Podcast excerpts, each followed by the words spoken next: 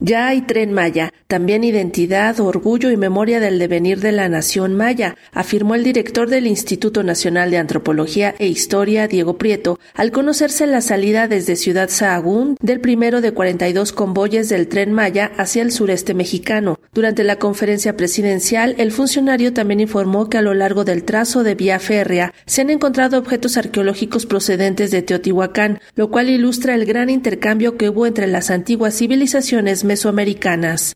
Ya hay tren Maya, el más moderno, y también hay memoria, hay identidad, hay orgullo del devenir y la fuerza de la nación maya, también el cuidado del patrimonio cultural y natural de nuestro país. En el tramo 1 que va de Palenque a Escárcega, pudimos recuperar materiales arqueológicos correspondientes a 2.698 estructuras arquitectónicas, 224 bienes muebles, muchos de los cuales están siendo atendidos sobre todo en la ciudad de Campeche y en la ciudad de Mérida para su restauración de manera que puedan estar en las estaciones, en los museos, en los sitios arqueológicos en donde queremos que la gente observe estos increíbles hallazgos. Hemos encontrado materiales de otras regiones del país y así como van a llegar trenes de Ciudad Sagún a la península de Yucatán, por ejemplo, hemos encontrado materiales de Teotihuacán en la península de Yucatán, lo que habla de esta intensa relación que establecieron las antiguas civilizaciones y culturas mesoamericanas.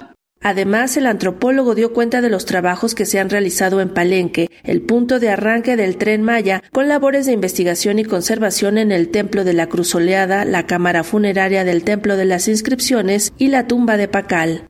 La primera de las zonas arqueológicas que ha sido beneficiada por el Promesa es Palenque, que además es el punto de arranque de toda la ruta del tren Maya. Ahí hemos tenido trabajos importantes de investigación y conservación en áreas como el Templo de la Cruz Foliada, la Cámara Funeraria del Templo de las Inscripciones, la Casa A del Palacio, la tumba de Pacal y el Grupo 4. Ya hemos dado cuenta de importantes hallazgos, muchos de ellos de carácter funerario, que hemos encontrado en estas áreas. El mejoramiento de la infraestructura va en un 70% y llevamos Vamos avances ya por arriba del 90% en el centro de atención a visitantes que será concluido este mes de julio.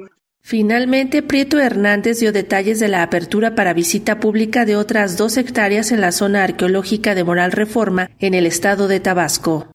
Estamos atendiendo también la zona de Moral Reforma en el estado de Tabasco. Es una zona con enorme potencial. Ahí hemos trabajado ya en varias áreas que representan la posibilidad de abrir a la visita al público más de dos nuevas hectáreas en donde hemos podido excavar y consolidar unidades habitacionales y algunas plataformas que anteriormente estaban enmontadas. Llevamos un 10% de avance en obras de mantenimiento menor y estamos iniciando el centro de atención a visitantes. Finalmente, en el Tigre, en el estado de Campeche, llevamos más de la mitad de avance en las tareas de investigación y conservación.